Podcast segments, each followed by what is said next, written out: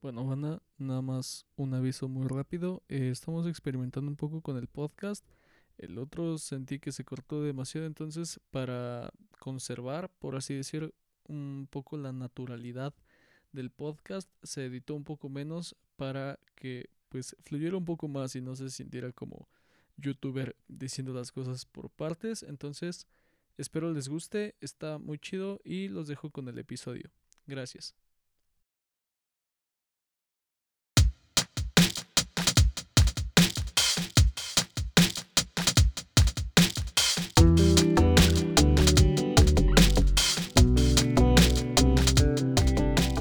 Bandita, bienvenidos a Cómo lo sigo, el podcast para redescubrir a Jesús, la iglesia y echarles madre. Eh, estoy muy contento de llegar con un segundo capítulo ustedes, espero que su semana vaya muy bien y vamos a comenzar.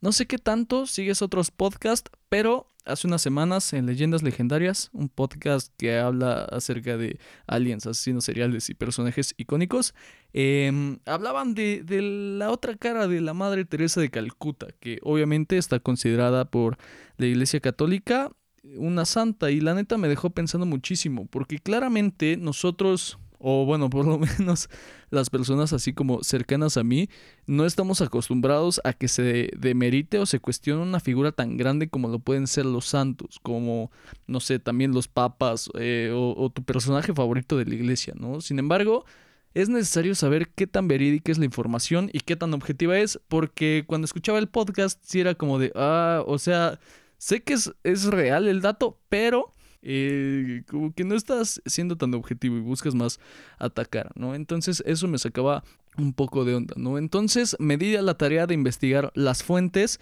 y no solo de Teresa de Calcuta, sino de otro personaje que también ha sido eh, de los más icónicos y queridos en México, pero a mí me parece un personaje controversial y en todo esto lograr deconstruirlos. Pero para no adelantarnos, porque la neta yo sí tenía en mente que eran chidos, o, o, sea que todos los santos eran personas prácticamente perfectas y que con esas cosas hacían santos, ¿no?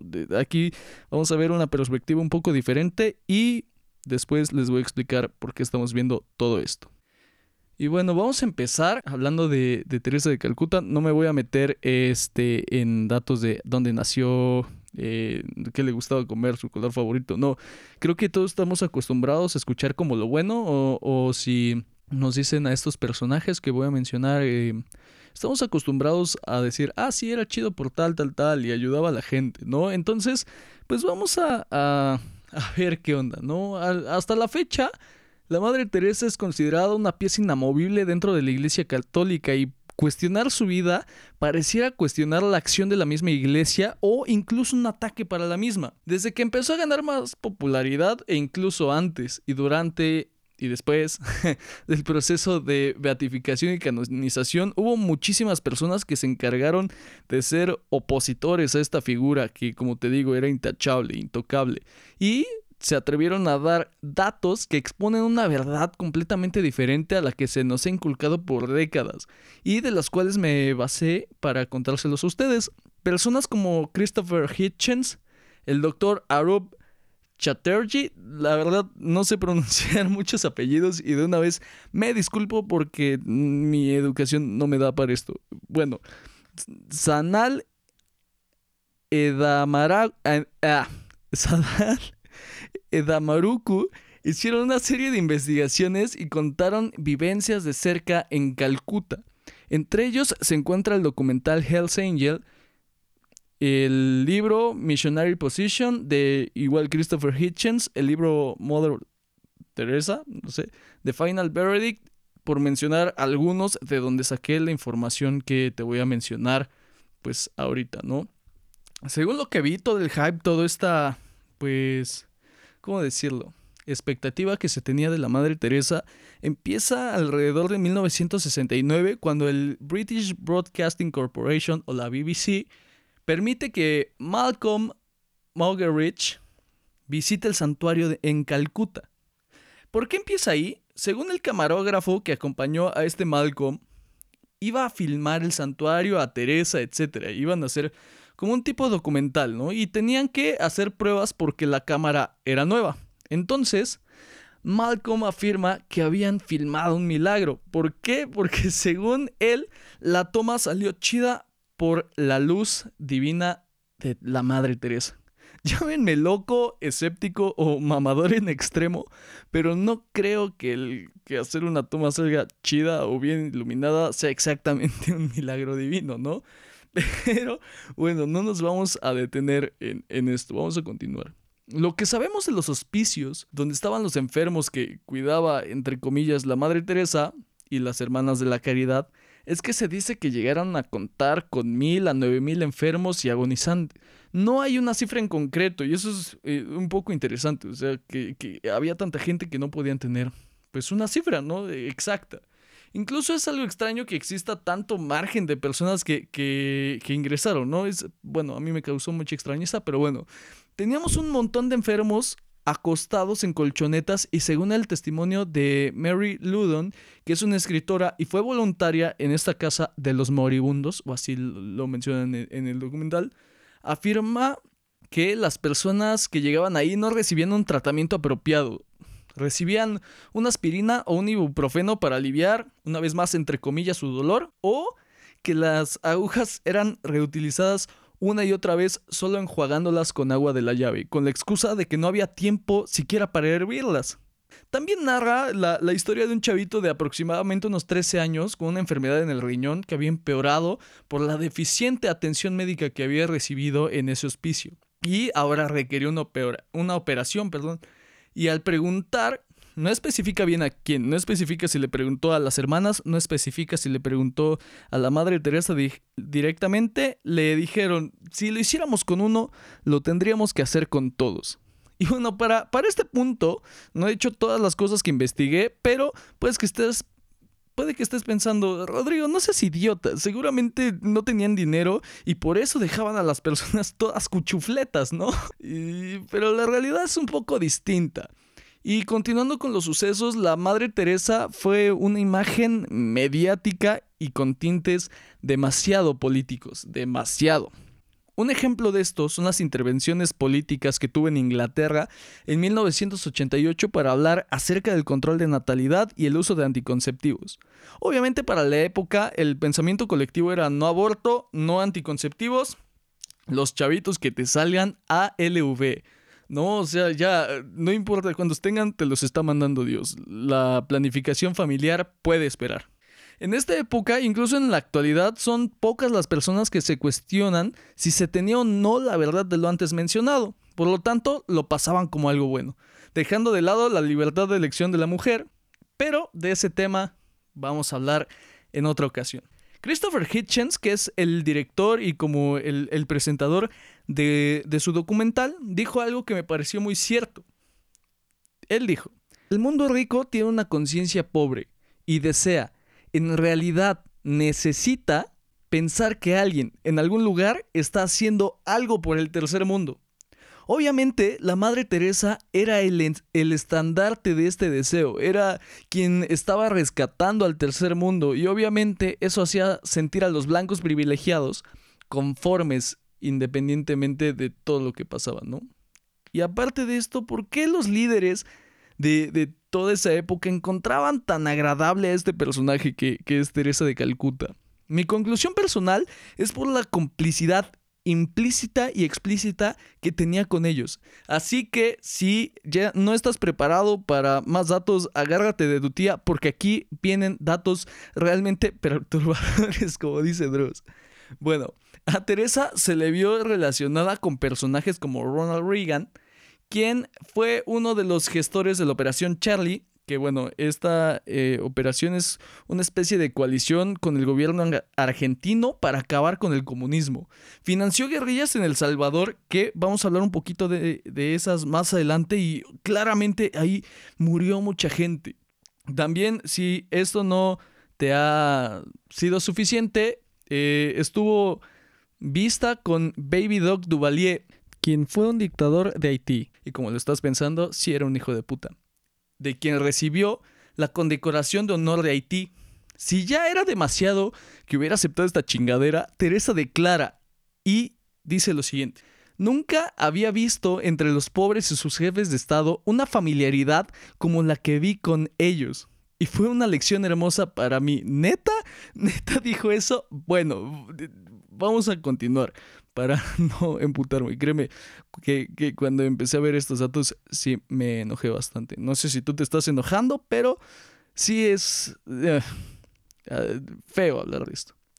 De Charles Keating recibió más de un millón de dólares. Obviamente, esta donación la hizo con feria de otras personas. Si no sabes quién es este Charles, te lo explico súper rápido. Vendió acciones falsas de, empresas e hizo uno de los escándalos más cabrones en Estados Unidos en los 80s. Eh, si viste el lobo de Wall Street, fácil, ese es el resumen. En 1979 recibe el Premio Nobel de la Paz. Lo que me hizo cuestionarme por completo el sentido de este premio, ya, ya eh, leyendo y viendo en este documental, pues todo lo que estaba pasando. Pero bueno, la, Fundación Nobel, como, como dato curioso, paga aproximadamente un millón de euros. Y bueno, es lo que venía en internet. No sé para esas épocas si daban menos, si daban más, no sé qué onda, pero el chiste es que te dan un millón de euros para que, para qué darte este putazote de feria, para continuar con lo que estás haciendo chido y pues continuar haciendo cosas buenas, ¿no? Y aparte de esto, son todas las donaciones que se le hicieron directamente a las hermanas de la caridad, perdón. Según la Madre Teresa, para fines de los 80 estaban aproximadamente en 105 países y tenían más o menos 500 conventos en el mundo, llenos de personas enfermas y moribundas que claramente no estaban recibiendo la atención médica adecuada. ¿Qué hizo con esta feria? Probablemente construir sus chingomil conventos, comprar medicinas y darles atención médica y cuidados paliativos debidos, mm, no necesariamente. Comprar un perro tal vez, no lo sé, solamente ella y el Vaticano saben a dónde se fue toda esa lana. Pero la neta, me atrevo a decir que todo este dinero o la mayoría fue mal habido por las circunstancias en las que fue obtenido. Y la verdad se me haría una falta de respeto a las personas que padecieron y llegaron a la muerte por falta de cuidados médicos y negligencias decir que la Madre Teresa solamente fue un peón de un movimiento más grande. ¿Por qué? Porque ella sabía con las personas con las que se relacionó, sabía el tipo de imagen que representaba para el mundo, el impacto que tenía las palabras que ella dijo. Y en una entrevista ella dijo lo siguiente. Desde el principio quise servir a los moribundos por amor a Dios y darles lo que la gente rica consigue con dinero, dárselos por el camino de Dios. Y no mames, o sea, ah, no sabes lo que emperra escuchar esas palabras y al mismo tiempo ver cómo esa realidad es completamente distinta y ver cómo hay gente moribunda a la que solamente se le dieron aspirinas y que utilizaban agujas lavadas en, un pinche lavabo, ¿no?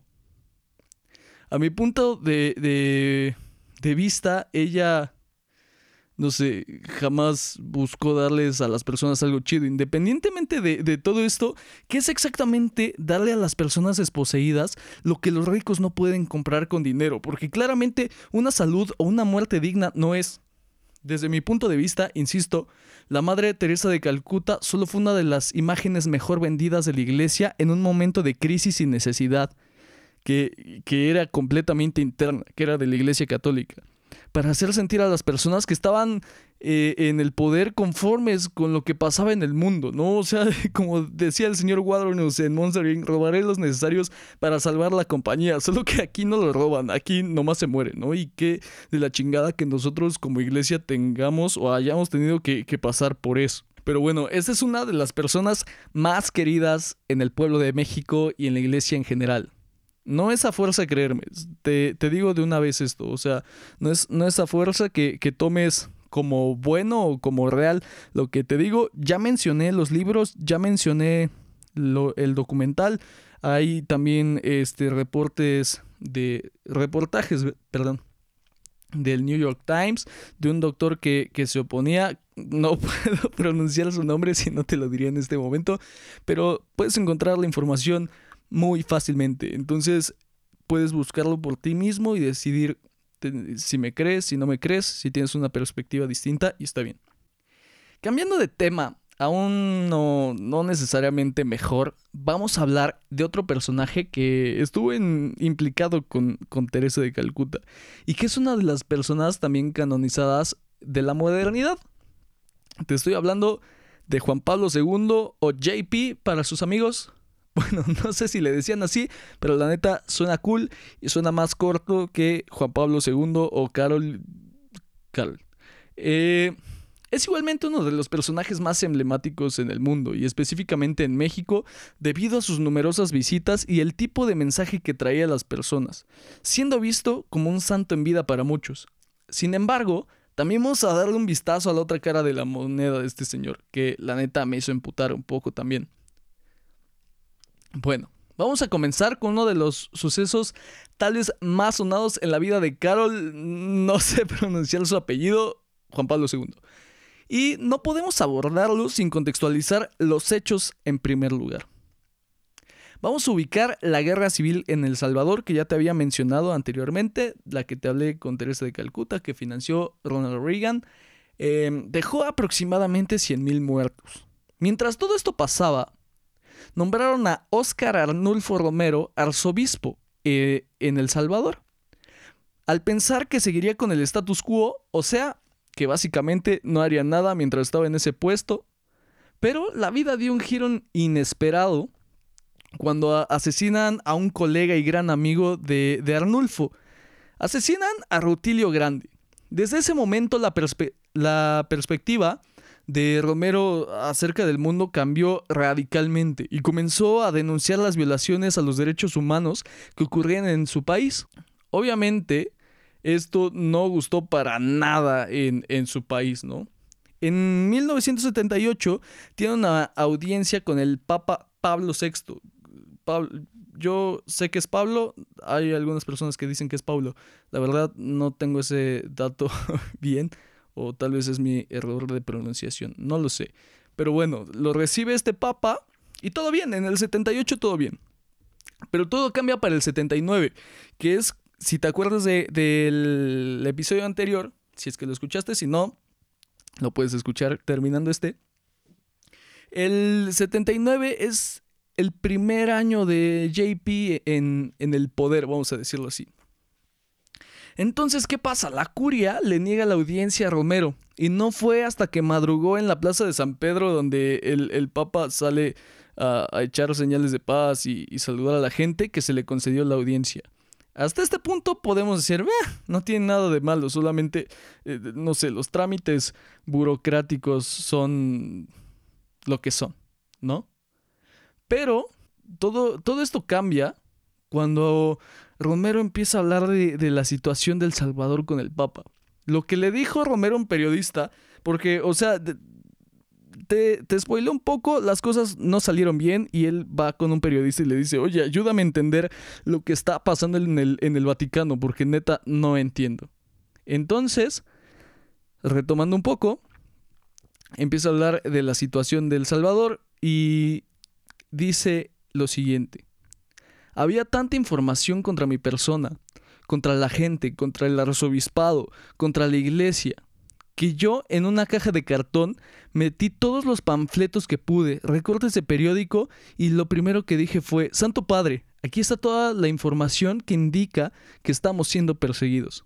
A lo que Juan Pablo responde, Monseñor, aquí no tenemos tiempo para leer tantas cosas, no venga aquí con tantos papeles. ¡Ah! Tal vez yo, yo estoy exagerando y, chance al, al, Papa nomás no le gustaba el chisme, ¿no? O, le daba huevo a leer. Chance si le hubieran llevado un audiolibro con todas las cosas, hubiera dicho, ah, me lo chingo, ¿no? Pero, no, ya, ya en serio, estuvo culero lo que le dijo, porque no se queda ahí. Romero incluyó materiales gráficos eh, y en toda esta información que llevaba y uno de ellos era la foto del cadáver de Octavio Ortiz. ¿Quién era este personaje? Un padre que había muerto junto con otras cuatro personas en una casa de retiros.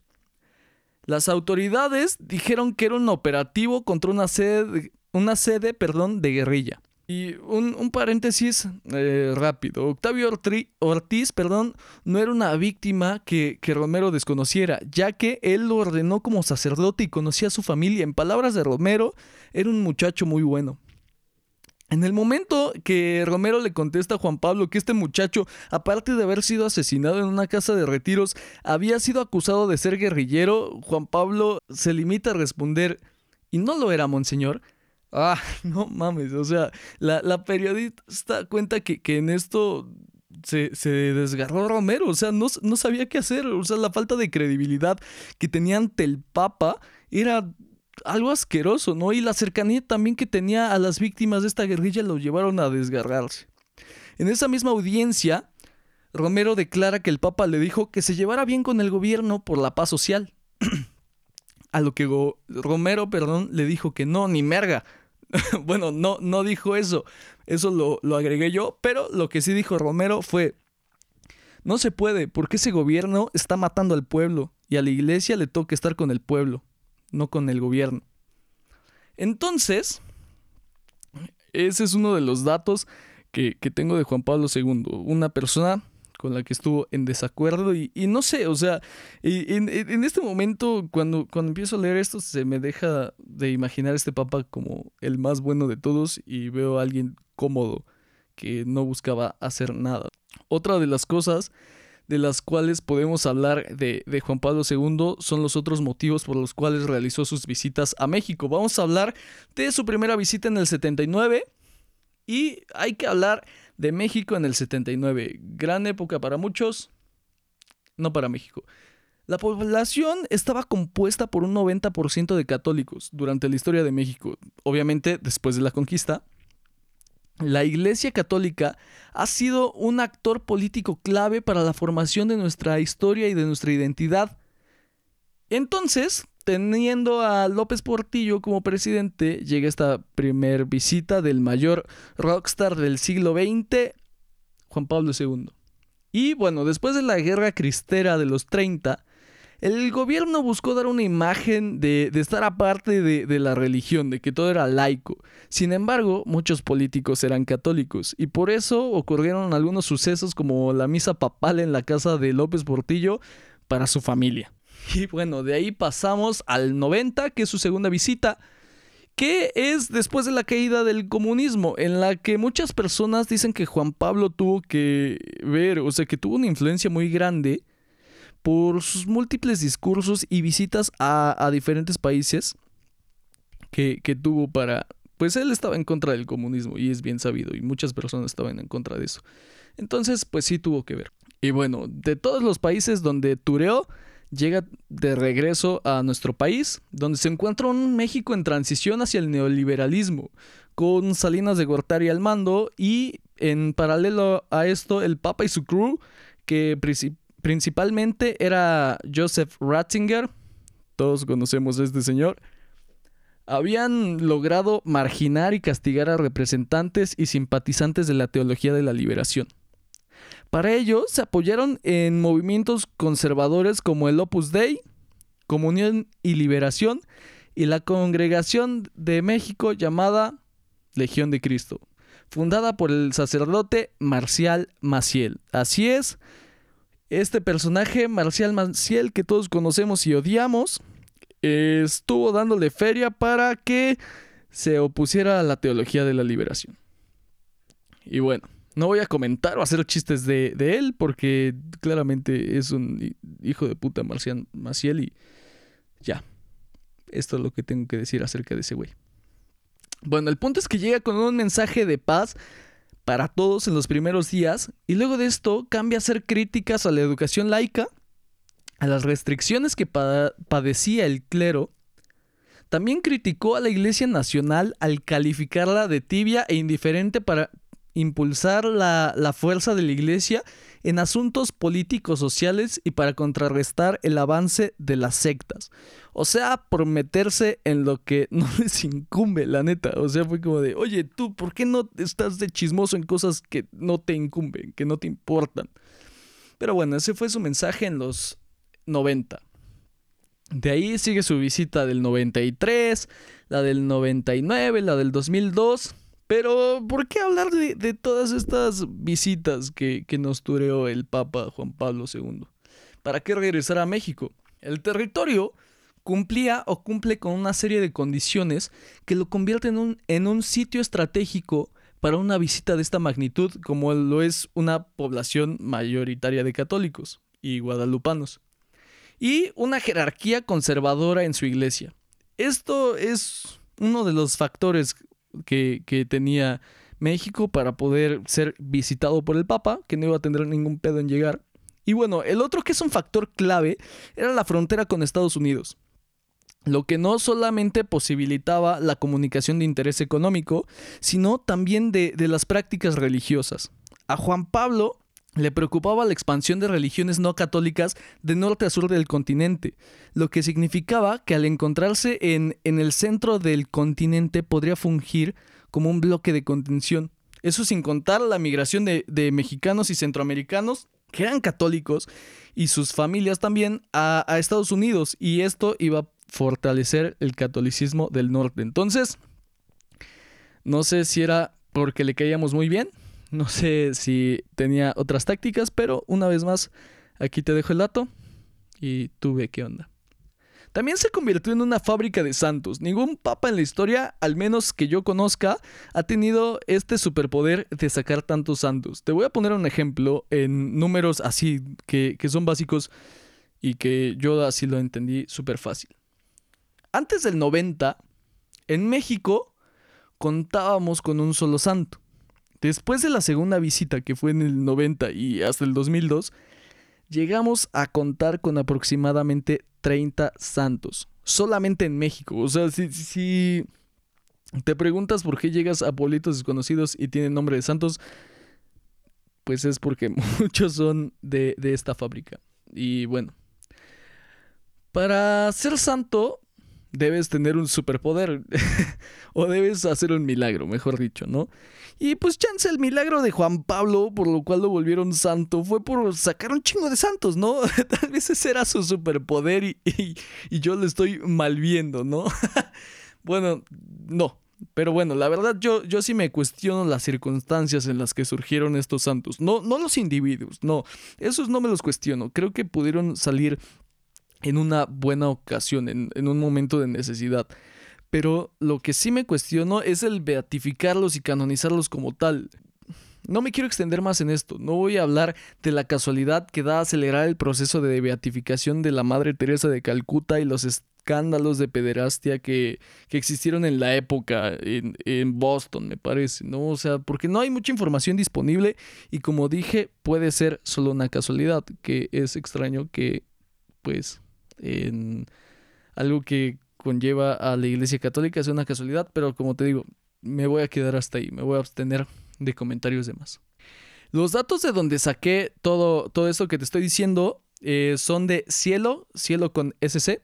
Eh, esta página se encarga de publicar artículos de diferentes índoles y pues también tenía este, estaba curioso y se llama Juan Pablo II y México, una relación especial en el contexto mundial. También del artículo de la British Broadcasting Corporation, la BBC, em, saqué por qué el Vaticano llegó a ver como un peligro al Monseñor Romero, que es del que te hablaba desde el principio. Y tal vez para este punto estés un poco chocado, estés un poco friqueado. ¿Por qué hablar solamente de las cosas malas? ¿Por qué Rodrigo se encargó de, de echarle tierra a uno de los personajes, a dos, perdón, de los personajes más queridos en México y más queridos en el mundo? ¿Cuál es la necesidad de investigar este tipo de cosas? Claramente no es dejar que el desprestigio de los personajes gane y contribuir al pensamiento estúpido del mundo que no hay personas buenas, ¿no? O sea, que ya no existen personas buenas en la sociedad. No. Sin embargo, es necesario darnos cuenta de los claroscuros que pueden existir en una misma persona y permitirnos cuestionar todas las cosas que, pasan a nuestro alrededor. La neta, yo sí pensaba que la Madre Teresa había sido todo amor, todo pobreza y que el Papa había sido el más bueno de todos y, todo este tipo de cosas que nos llega a decir nuestra tía, nuestra abuelita. no sé si fuiste a catecismo, eh, si fuiste eh, a una escuela católica, seguramente te lo dijeron. Si, si abres cualquier artículo de, de internet, lo puedes ver así, ¿no? Y ya vimos que lo más probable es que no fue así. Que muchas de esas cosas no sean ciertas, ¿no? Que tal vez no fue el mejor papa del mundo y que tal vez no, no fue una buena persona que se preocupaba por los pobres en el caso de Teresa. Y está bien saber eso. Está bien que, sepamos que, que, no fueron personas perfectas. Está bien desarmar esas figuras intocables e incuestionables que tenemos. Y está bien ser conscientes de que tuvieron errores. Porque solamente así podemos tener una visión objetiva de las personas que se han encargado de predicar a Dios. Tal vez de una buena o de una, una mala manera, perdón. Pero por fin vamos a abrir los ojos a nuestra realidad para así tal vez poder rescatar la visión o el ideal perseguido de estos personajes. Porque que el mensaje no se ha llevado de una buena manera no significa que sea un mal mensaje. Un mensaje que ayuda a las personas, que es bueno, no tiene que sufrir las consecuencias de los actos de su mensajero. Podemos rescatar que tuvieron cosas chidas para emplearlas en nosotros de una mejor manera. Tal vez no tengamos el alcance o la difusión que tuvieron todos estos personajes, pero claro que sí vamos a generar un impacto en una sociedad en la que ahora está más que nunca dividida tanto política, social, espiritual, emocionalmente. Ojo, también no es ponernos en nuestro pinche pedestal y pararnos el culo pensando que somos perfectos, porque claramente no es así. Chance no hemos recibido una, una donación en, entre comillas, ¿no? De un millón de dólares de un vato corrupto. Pero claro que en algún momento hemos sobornado, hemos copiado en un examen, hemos mentido, hemos entrado a un antro con una identificación prestada o falsa, qué sé yo, han pasado muchas cosas y pueden pasar muchas cosas en tu vida. Y a huevo, son magnitudes distintas, yo lo entiendo. Pero no estamos para discutir eso. Sé que no es lo mismo, pero es para destacar que nosotros también hemos cometido errores. Que solamente viendo estos errores vamos a poder encontrar una forma de actuar día a día. De nada nos sirve tapar nuestros errores como si no hubiera pasado nada. Eso genera más problemas después y creo que estamos todos de acuerdo con eso, ¿no?